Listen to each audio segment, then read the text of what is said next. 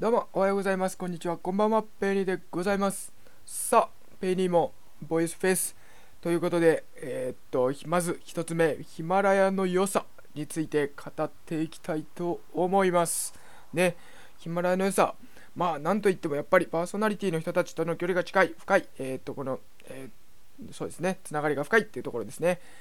はい。それが本当に良さだと思っています。えー、っと、僕がね、約1ヶ月半、2ヶ月弱ぐらい前にね、えー、っと、このヒマラヤで音声配信始めて一番最初、もう今でも忘れませんよ。本当にね、え、っと、夫婦で経済的自由を目指すラジオさんの沖縄シーサーさんとベスシーサーさんね、本当に初めて、えー、っと、僕のフォロワーになってくださった方々なんですけども、ね、その人たちが応援してますって言ってくれて、ありがとうございますってなって以来、もうこうやって頑張ってこれたのもね、そこからのつながいろんな人たちとつながって、さらにはね、えっ、と、周平先生、このボイスフェスもそうですけども、ヒマラヤ祭りなんかを通して、いろんなパーソナリティさんとこうつながっていけたっていうのが、本当に大きな、えっ、と、これまで配信できて頑張ってこれた、えっと、力になっております。ということで、これヒマラヤの良さ、一番のポイントは、えっと、一番いいところだと思ってるところは、そういうパーソナリティの、えっと、つながりの深さっていうところだと思います。ね、多分ね、えっと、他にもスタンド FM であったり、ラジオトークであったり、いろんなこの音声プラットフォームあると思いますけども、えっと、まあ、ここまで深い、深くなってたパーソナリティのつながりがめっちゃ密なところないんじゃないかなって勝手に思ってます。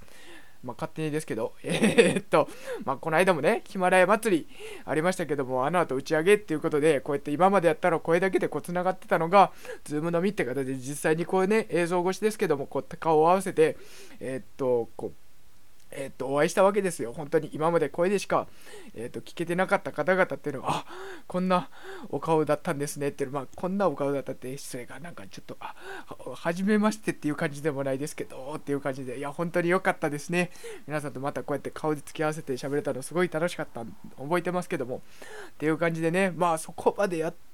てるのかな他のプラットフォームでもっていうね感じでございます。またね他昨日覚えてますかね？金曜の夜先週の金曜金曜の夜もありましたけども。ねえー、っとみんなでこの即興の朗読劇みたいなことを朗読劇ってか即興の音声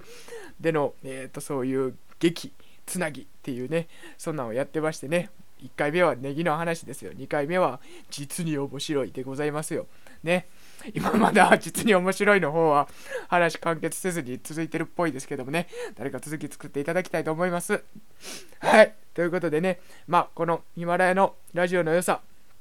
えー、っと言ってきましたけども、何よりもこのパーソナリティの、えー、とつながりの深さだと思います。はい。ということで、ボイスフェイス1つ目、ヒマラヤの良さについて語ってみました。ということで、以上になります。ありがとうございました。